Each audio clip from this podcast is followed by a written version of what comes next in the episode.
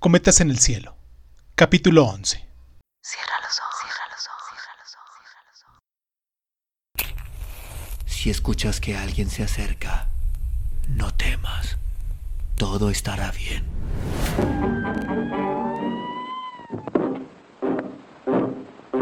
Hope I'm going down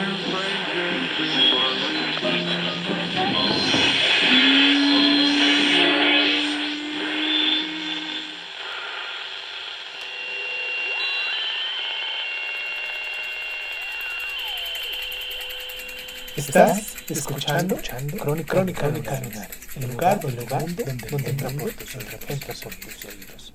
Bienvenido. Fremont, California. Década de los 80. A mi padre le encantaba la idea de América, y fue la vida en América lo que le provocó la úlcera. Nos recuerdo a los dos paseando por Fremont, por Lake Elizabeth Park, unas cuantas calles abajo de donde se encontraba nuestro apartamento, observando cómo los niños jugaban combates y las niñas reían en los columpios. Durante aquellos paseos, Baba me instruía en política con sus interminables disertaciones. En este mundo, Amir, solo hay tres hombres de verdad, decía. Los contaba con los dedos. América, El Salvador inculto, Gran Bretaña e Israel. El resto solía mover la mano y emitir un sonido como... son viejas cotillas. Lo de Israel levantaba la ira de los afganos de Fremont, que lo acusaban de projudío y en consecuencia de antiislámico. Baba se reunía con ellos en el parque para tomar el té con pastel de grout y los volvía locos con su visión política. Lo que no comprenden, me dijo en cierta ocasión, es que la religión no tiene nada que ver con todo esto. Desde el punto de vista de Baba, Israel era una isla de hombres de verdad, en un océano de árabes demasiado ocupados en engordar a base del petróleo para preocuparse de nada más. Israel hace esto, Israel hace aquello, decía Baba, empleando en broma un marcado acento árabe. Entonces, haced algo al respecto, poneos en acción, vosotros árabes, ayudad entonces a los palestinos. Aborrecía a Jimmy Carter a quien calificaba de cretino de dientes grandes. En 1980, cuando todavía estábamos en Kabul, Estados Unidos había anunciado su boicot a los Juegos Olímpicos de Moscú. ¡Caramba! exclamó disgustado Baba. Brezhnev está enmarcando a los afganos y lo único que sabe decir ese devorador de cacahuates es que no piensa ir a nadar a su piscina. Baba creía que, sin quererlo, Carter había hecho más por el comunismo que el mismo Leonidas Brezhnev. No está capacitado para gobernar este país. Es como poner a un niño que no sabe montar en bicicleta a seguir la rueda de un Cadillac recién estrenado. Lo que Estados Unidos y el mundo necesitaba era un hombre duro, un hombre que se hiciera respetar, alguien que entrara en acción en lugar de lavarse las manos. Ese alguien llegó en forma de Ronald Reagan. Y cuando Reagan salió de la televisión y calificó a los Shorawi como el primer imperio del mal, Baba salió de inmediato a comprar una fotografía del presidente, sonriendo y con el pulgar hacia arriba indicando que todo iba bien. Enmarcó la fotografía y la colgó en el vestíbulo de la casa, junto al lado de la vieja fotografía en blanco y negro en la que aparecía él con su corbata fina estrechándole la mano al Shah Zahir. Nuestros vecinos en Fremont eran conductores de autobús, policías, empleados de gasolineras y madres solteras que vivían de la beneficencia.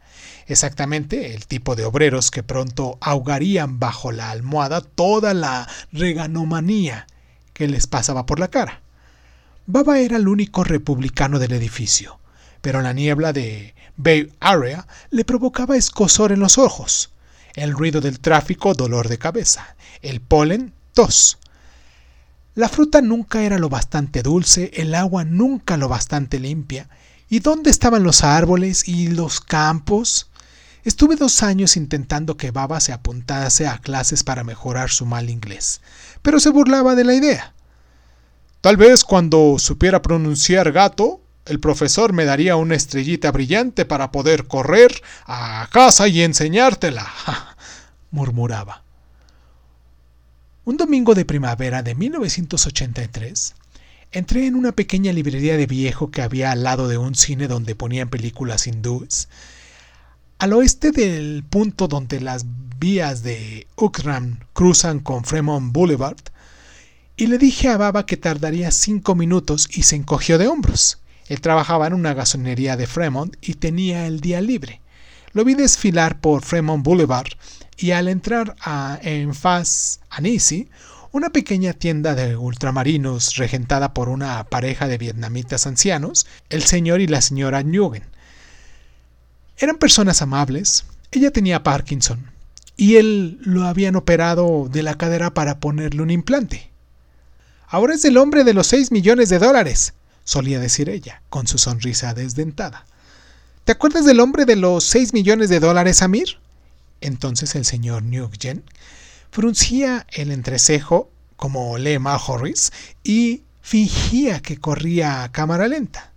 Me encontraba hojeando un ejemplar de una novela de misterio de Mike Hammer, cuando lo oí gritos y cristales rotos. Solté el libro y salí precipitadamente a la calle. Vi a los Nugent detrás del mostrador, pálidos. El señor Nugent abrazaba a su esposa.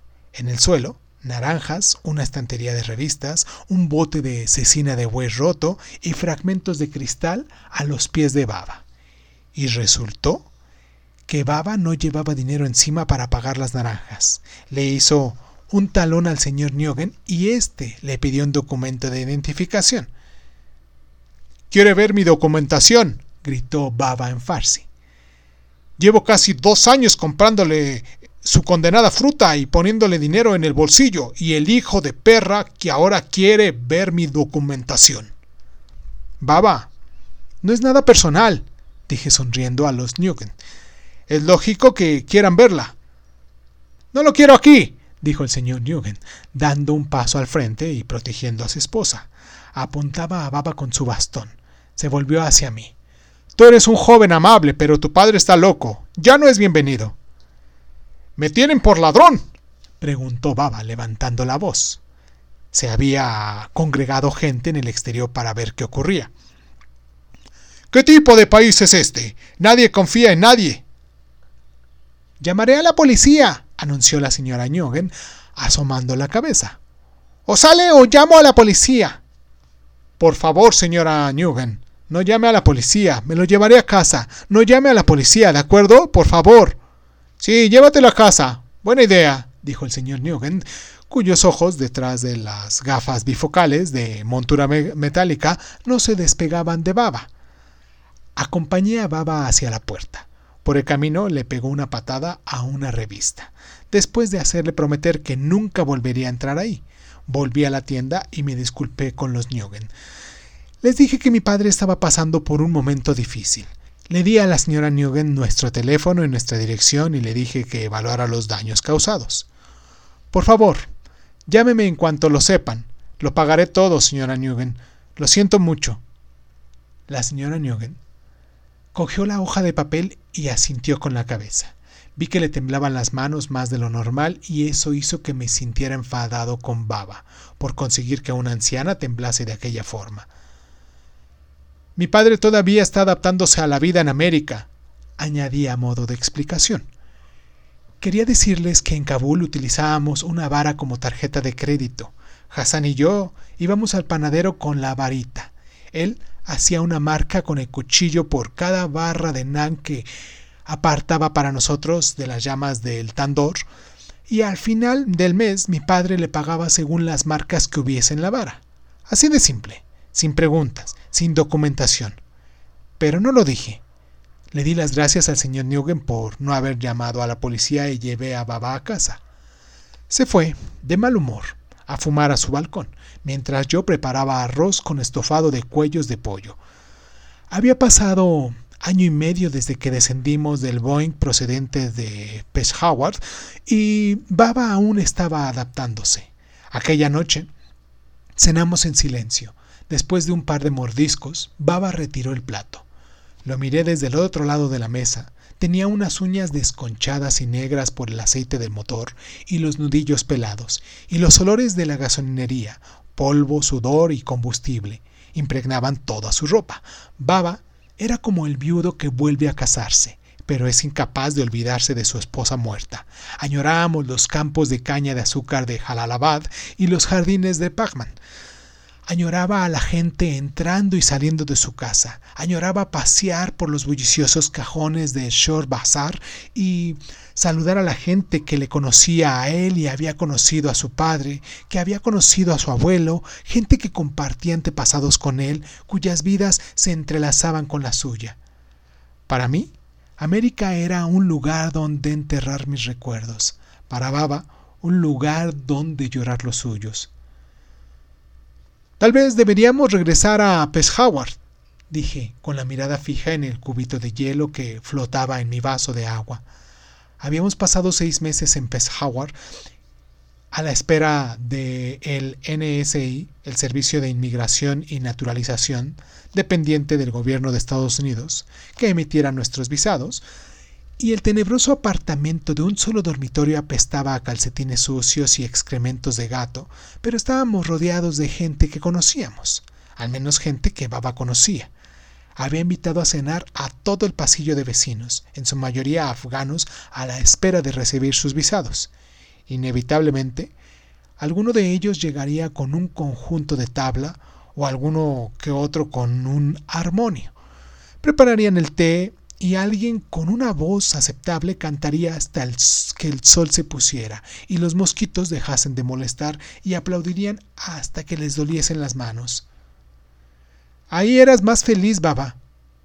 Era más como estar en casa, dije. Peshawar está bien para mí, pero no para ti. Aquí trabajas mucho. Ahora no estoy tan mal, replicó, refiriéndose a que se había convertido en jefe del turno del día de la gasolinera pero yo había observado la mala cara que tenía y cómo se frotaba las muñecas los días húmedos, y el sudor de su frente cuando después de comer buscaba el bote de los antiácidos. Además, no vinimos aquí por mí, ¿no? Estiré un brazo por encima de la mesa y le cogí la mano, mi mano de estudiante, limpia y suave, sobre su mano de trabajador, áspera y callosa. Pensé en todos los camiones, trenes y bicicletas que me había comprado en Kabul. Y luego, América, el último regalo para Amir. Un mes después de llegar a Estados Unidos, Baba encontró trabajo en Washington Boulevard como empleado en la gasolinería de un conocido afgano. Había empezado a buscar trabajo a la semana de nuestra llegada, Seis días a la semana, Baba realizaba turnos de 12 horas llenando depósitos de gasolina, encargándose de la caja registradora, cambiando aceite y limpiando parabrisas. A veces, cuando le llevaba la comida, lo encontraba buscando un paquete de tabaco en alguna estantería, ojeroso y pálido bajo la luz de los fluorescentes, y con un cliente esperando en un lado apuesto de aquel mostrador manchado de aceite. El timbre de la puerta sonaba a mi entrada y Baba miraba por encima del hombro, me saludaba con la mano y me sonreía. Tenía los ojos humedecidos por el cansancio. El mismo día en el que lo contrataron, Baba y yo acudimos a nuestra asistente social en San José, la señora Dobbins. Se trataba de una mujer obesa, de raza negra. Tenía una mirada risueña y se formaban hoyuelos al sonreír. Una vez me dijo que cantaba en la iglesia y yo le creí, pues poseía una voz que me evocaba la leche caliente con miel. Baba depositó el talón de cupones para comida sobre su escritorio. Gracias, pero no los quiero, dijo Baba. Yo siempre trabajo. En Afganistán trabajo. En América trabajo. Muchas gracias, señora Dobbins, pero no me gusta el dinero gratis. La señora Dobbins pestañó, cogió los cupones y nos miró primero a mí y luego a Baba, como si estuviéramos tramando una travesura o tendiéndole una trampa, como solía decir Hassan. Llevo quince años en este trabajo y nadie me había hecho esto, dijo. Y así fue como Baba acabó con la humillación que le provocaban los cupones de comida al llegar a la caja registradora. De esa manera se deshizo de uno de sus mayores temores, que un afgano lo viera comprando comida con dinero de la beneficencia. Baba salió de aquella oficina como quien ha sido curado de un tumor. Aquel verano de 1983 me gradué en la escuela superior. Tenía 20 años y de entre los que aquel día lanzaron un birrete al aire en el campo de fútbol, sin duda era el mayor recuerdo. Recuerdo que perdí a Baba entre el enjambre de familias, cámaras de fotos y togas azules. Lo encontré cerca de la línea de las 20 yardas, con las manos hundidas en los bolsillos y la cámara colgando sobre el pecho. Aparecía y desaparecía detrás de la multitud que se agitaba entre nosotros. Chicas histéricas vestidas de azul que gritaban y lloraban, chicos que presumían entre ellos de sus padres, la barba de Baba empezaba a encanecer y su cabello a clarear en las sienes. ¿No era más alto en Kabul? Llevaba un traje marrón, su único traje, el que utilizaba para asistir a las bodas y a los funerales afganos, y la corbata roja que le había regalado aquel mismo año con motivo de sus 50 cumpleaños. Entonces me vio y me saludó con la mano. Sonrió, me hizo señas para que me pusiera el birrete y me hizo una fotografía con la torre del reloj del colegio al fondo. Le sonreí, pues en cierto sentido aquel era más su día que el mío. Se acercó, me rodeó por el cuello con un brazo y me dio un beso en la frente. Estoy Moftafkir, Amir, dijo, orgulloso. Le brillaron los ojos cuando lo dijo y me gustó ser el receptor de aquella mirada. Por la noche me llevó a un restaurante afgano de Kabov, situado en Highway, y pidió comida en abundancia. Le explicó al propietario que su, hijo, que su hijo iría a la universidad en otoño. Habíamos discutido brevemente ese tema antes de la graduación y yo le había dicho que quería trabajar, ayudar y ahorrar algo de dinero, que ya iría a la universidad en el curso siguiente. Pero él me había disparado una de esas miradas que volatizaban las palabras de mi lengua.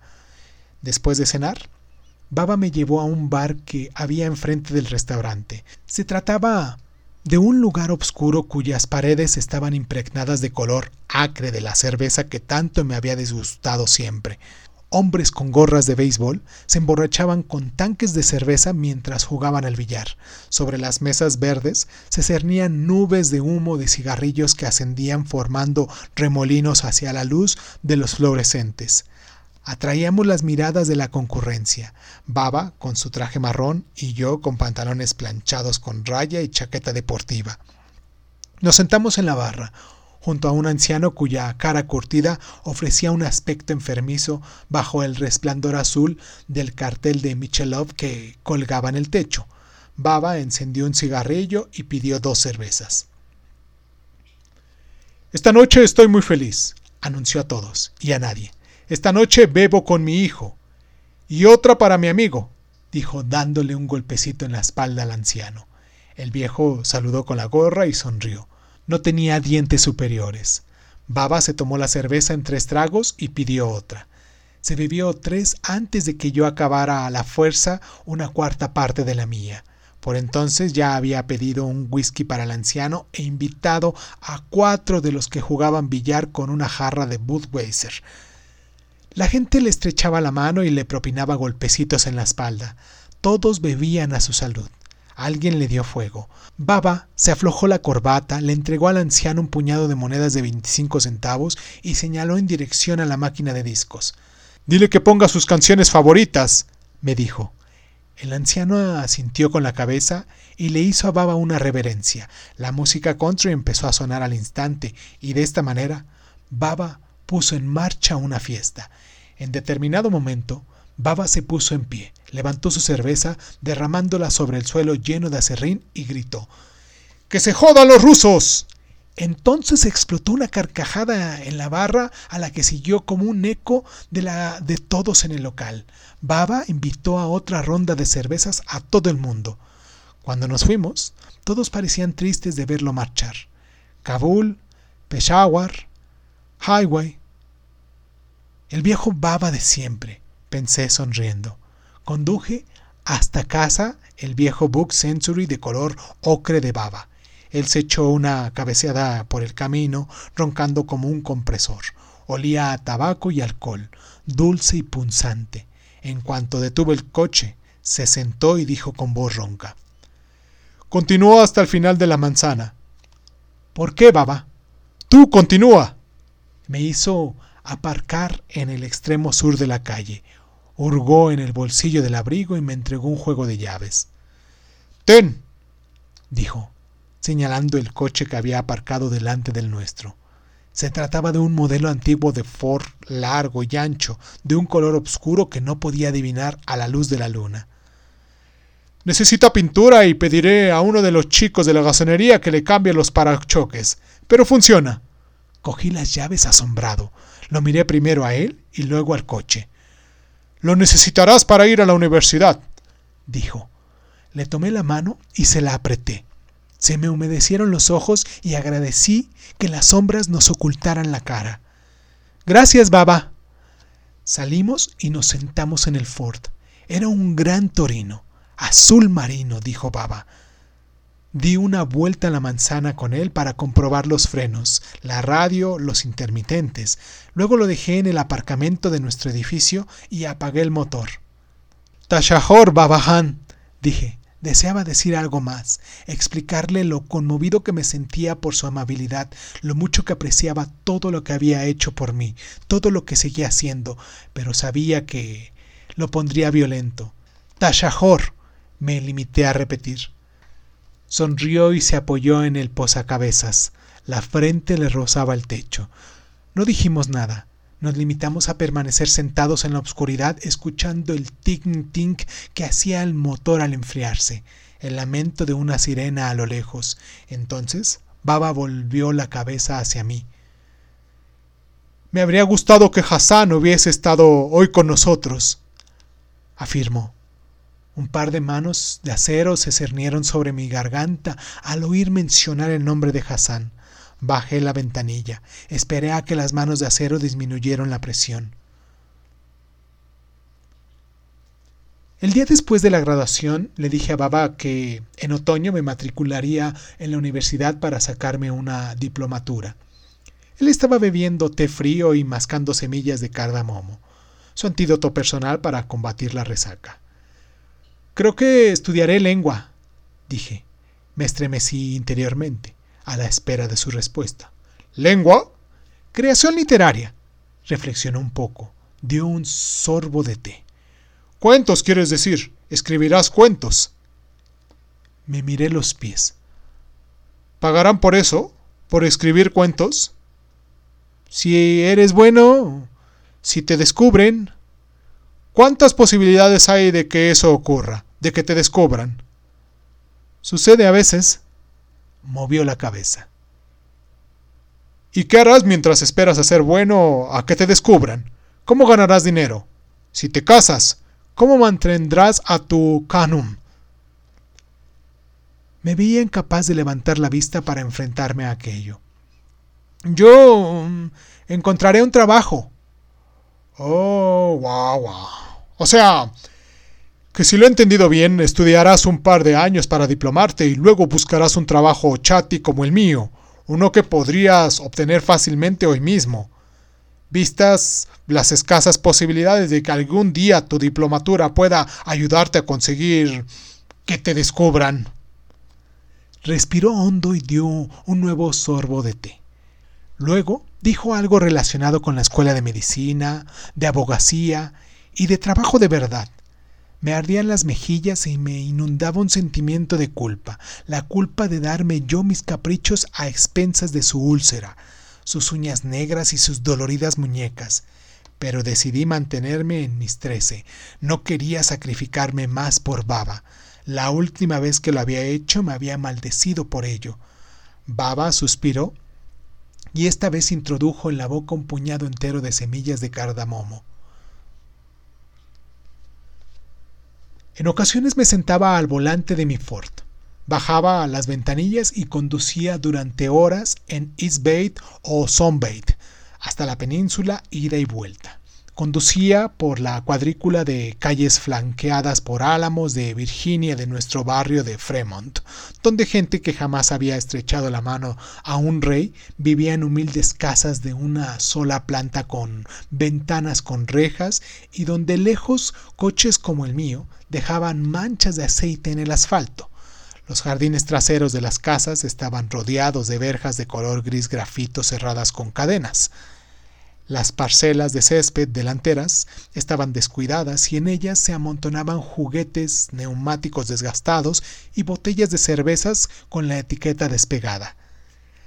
Conducía por parques llenos de sombras que olían a corteza de árboles. Pasaba junto a hileras de centros comerciales los bastante grandes para albergar simultáneamente cinco torneos de Buscashi. Ascendía con el Fortorino hasta las colinas de los Altos y me detenía junto a las propiedades con ventanales y leones plateados que custodiaban las verjas de hierro forjado, casas con fuentes con querubines que flanqueaban púlidos paseos y sin ningún Fortorino aparcado en la acera casas que convertían la que Baba poseía en Wazir Arbar Khan en una cabaña para los criados. Algunos sábados por la mañana me levantaba temprano y me dirigía al sur por la autopista 17, para luego ascender renqueando por la sinuosa carretera que atravesaba las montañas hasta llegar a Santa Cruz. Aparcaba junto al viejo faro y contemplaba los bancos de hierba que se levantaban desde el mar poco antes de la salida del sol.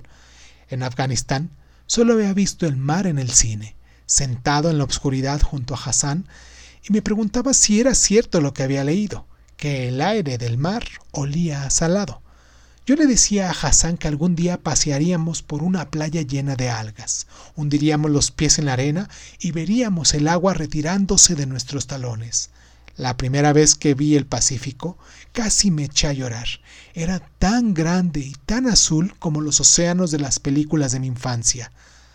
A veces, a primera hora de la tarde, Aparcaba el coche y me subía al paso elevado de la autopista. Presionaba la cara contra la valla y forzando la vista al máximo, intentaba contar las parpadeantes luces traseras que pasaban por debajo. BMW, Saab, Porsche, coches que nunca había visto en Kabul, donde la mayoría de la gente conducía Volga rusos, Opel viejos o Paikan iraníes. Habían pasado casi dos años desde nuestra llegada a Estados Unidos y aún seguía maravillándome por el tamaño del país, su inmensidad. Más allá de cualquier autopista había otra autopista, más allá de cualquier ciudad, otra ciudad, colinas más allá de las montañas y montañas más allá de las colinas, y más allá de estas, más ciudades y más gente. Mucho antes de que el ejército Rosie invadiera Afganistán, mucho antes de que los incendiaran los pueblos y destruyeran las escuelas, mucho antes de que se planteasen minas como si de semillas de muerte se tratase y se enterrasen niños en tumbas construidas con un montón de piedras, Kabul se había convertido para mí en una ciudad fantasma, una ciudad de fantasmas de labios leporinos. América era distinta, América era un río que descendía con gran estruendo, inconsciente del pasado, y yo podía vadear ese río, dejar que mis pecados se hundieran en el fondo, dejar que las aguas me arrastraran hacia algún lugar lejano, algún lugar sin fantasmas, sin recuerdos, sin pecados.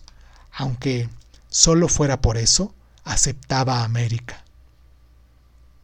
El verano siguiente, el verano de 1984, cuando cumplí los 21, Baba vendió su Buick y compró por 550 dólares un desvencijado autobús Volkswagen del 71 a un antiguo conocido afgano que había sido profesor de ciencias en Kabul. El vecindario entero volvió la cabeza la tarde en que el autobús hizo su entrada en la calle, chisporroteando y echando gases hasta llegar a nuestro aparcamiento. Baba apagó el motor y dejó que el autobús se deslizara en silencio hasta la plaza que teníamos asignada. Nos hundimos en los asientos, nos reímos hasta que nos rodaron las lágrimas por las mejillas y lo que es más importante, hasta que nos aseguraron de que los vecinos ya no nos miraban. El autobús era una triste carcasa de metal oxidado.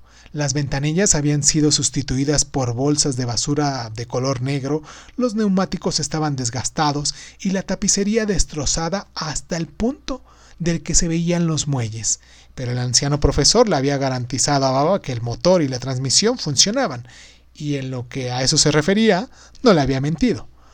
Los sábados, Baba me despertaba al amanecer, Mientras él se vestía, yo, yo, examinaba los anuncios clasificados de los periódicos de la zona y marcaba con un círculo los de ventas de objetos usados. Luego, preparábamos la ruta en el mapa. Fremont, Union City, Newark y Hayward. Luego San José, Milpitas, Sunnyvale y Campbell, si nos daba tiempo. Baba conducía el autobús y bebía té caliente del termo, y yo lo guiaba. Nos deteníamos en los puestos de objetos usados y comprábamos baratijas que la gente ya no quería. Regateábamos el precio de máquinas de coser viejas, Barbies con un solo ojo, raquetas de tenis de madera, guitarras sin cuerdas o viejos aspiradores Electrolux. A media tarde habíamos llenado de objetos usados la parte trasera del viejo autobús. Después, los domingos por la mañana, a primera hora, nos dirigíamos al mercadillo de San José, en las afueras de Berryessa, alquilábamos un puesto y vendíamos los trastos a un precio que nos permitía obtener un pequeño beneficio. Un disco de Chicago que el día anterior habíamos comprado por 25 centavos, podíamos venderlo por un dólar, o cinco discos pues, por 4 dólares, una destartalada máquina de coser Singer eh, adquirida por 10 dólares, podíamos, después de cierto regateo, venderla por 25. Aquel verano, una zona entera del mercadillo de San José estaba ocupado por familias afganas. En los pasillos de la sección de objetos de segunda mano se oía música de mi país. Entre los afganos del mercadillo existía un código de comportamiento no escrito saludar al tipo del puesto que estaba enfrente al suyo, invitarlo a patatas Bolani o a Kibuli y charlar con él, ofrecerle tus condolencias, Sally, por el fallecimiento de un familiar, felicitarlo por el nacimiento de algún hijo y sacudir la cabeza en señal de duelo cuando la conversación virara hacia Afganistán y los Roses. Algo que resultaba inevitable. Pero había que evitar el tema de los sábados, porque podía darse el caso de que quien estaba frente a ti fuera el tipo al que casi te habías cagado a la salida de la autopista para ganarle la carrera hasta un puesto de venta de objetos usados prometedor. En los pasillos solo había una cosa que corría más que el té, los cotilleos afganos. El mercadillo era el lugar donde se bebía té verde con colchas de almendra y mm, donde te enterabas de que la hija de alguien había roto su compromiso para fugarse con un novio americano o de quien había sido un parchami comunista en Kabul y de quien había comprado una casa con dinero negro mientras seguía cobrando el subsidio té, política y escándalos, los ingredientes de un domingo afgano en el mercadillo. A veces me quedaba a cargo del puesto mientras Baba deambulaba arriba y abajo, con las manos respetuosamente colocadas a la altura del pecho, y saludaba a la gente que conocía de Kabul, mecánicos, sastres que vendían abrigos de lana de segunda mano y cascos de bicicleta viejos, antiguos embajadores, cirujanos en paro y profesores de la universidad. Un domingo de julio de 1984, por la mañana temprano, mientras Baba montaba el puesto, fui a buscar dos tazas de café en el de la dirección y cuando volví me encontré a Baba charlando con un hombre mayor de aspecto distinguido. Deposité las tazas sobre el paracoches trasero del autobús, junto a la pegatina Reagan Bush para el 84. Amir, dijo Baba, indicándome que me acercara. Te presento al general Shahid, el señor Ibad Taheri. Fue general condecorado en Kabul. Entonces trabajaba en el Ministerio de Defensa. ¿Taheri? ¿De qué me sonaba ese nombre? El general se rió como quien está acostumbrado a asistir a fiestas formales donde hay que reír cualquier gracia que hagan los personajes importantes. Tenía el cabello fino y canoso, peinado hacia atrás, la frente sin arrugas y bronceada, y cejas tupidas con algunas canas. Olía a colonia y vestía un traje con chaleco de color gris oscuro, brillante en algunas zonas de tanto plancharlo. Del chaleco le colgaba la cadena de oro de un reloj. Una presentación muy rimbombante, dijo con voz profunda y cultivada. Salam Bashem. Hola, hijo mío. Salam, general Sahib, dije, estrechándole la mano. Sus manos finas contradecían aquel fuerte apretón, como si detrás de aquella piel hidratada se ocultara acero. Amir será un gran escritor, comentó Baba. Yo hice de aquello una doble lectura. Ha finalizado su primer año de licenciatura en la universidad y ha obtenido sobresalientes en todas las asignaturas. Diplomatura, le corregí. Masjalá, dijo el general Tajeri. ¿Piensas escribir sobre nuestro país, nuestra historia quizás? ¿Sobre economía? Escribo novelas, contesté, pensando en una docena aproximada de relatos cortos que había escrito en el cuaderno de tapas de piel que me había regalado Rahim Khan y preguntándome por qué me sentía tan de repente tan violento por eso en presencia de aquel hombre. Ah, novelista. Sí, la gente necesita historias que la entretengan en los momentos difíciles como este. Apoyó la mano en el hombro de Baba y se volvió hacia mí. Hablando de historias, tu padre y yo mm, estuvimos un día de verano cazando faisanes juntos en Jalalabad, dijo. Era una época maravillosa. Si no recuerdo mal, el ojo de tu padre era tan agudo para la caza como para los negocios. Baba dio un puntapié con la bota para una raqueta de madera que teníamos expuesta en el suelo sobre la lona. Para algunos negocios. El general Tajeri consiguió esgrimir una sonrisa triste y a un tiempo cortés. Exhaló un suspiro y dio unos golpecitos amables en la espalda de Baba. Sendagi Mixara, dijo. La vida continuará. Después me miró a mí. Los afganos tendemos a ser considerablemente exagerados, Bashem, y muchas veces he oído calificar de grande a muchas personas. Sin embargo, tu padre pertenece a la minoría que realmente se merece ese atributo. Aquel pequeño discurso me pareció igual que su traje, utilizado a menudo y artificialmente brillante. Me adulas, dijo Baba. No, objetó el general, ladeando la cabeza y poniéndose la mano en el pecho en señal de humildad. Los jóvenes deben conocer el legado de sus padres. Aprecias a tu padre, Bashem. Lo aprecias de verdad. Balay, general Shahib, por supuesto, dije deseando que dejara de llamarme de esa forma. Felicidades, entonces. Te encuentras ya en medio camino de convertirte en un hombre, dijo, sin rastro de humor, sin ironía, el cumplido de un arrogante. Padar Jam, te has olvidado el té, dijo entonces la voz de una joven mujer. Estaba detrás de nosotros, una belleza de caderas esbeltas, con una melena de terciopelo negra como el carbón, con un termo abierto y una taza de corcho en la mano. Parpadeé y se me aceleró el corazón.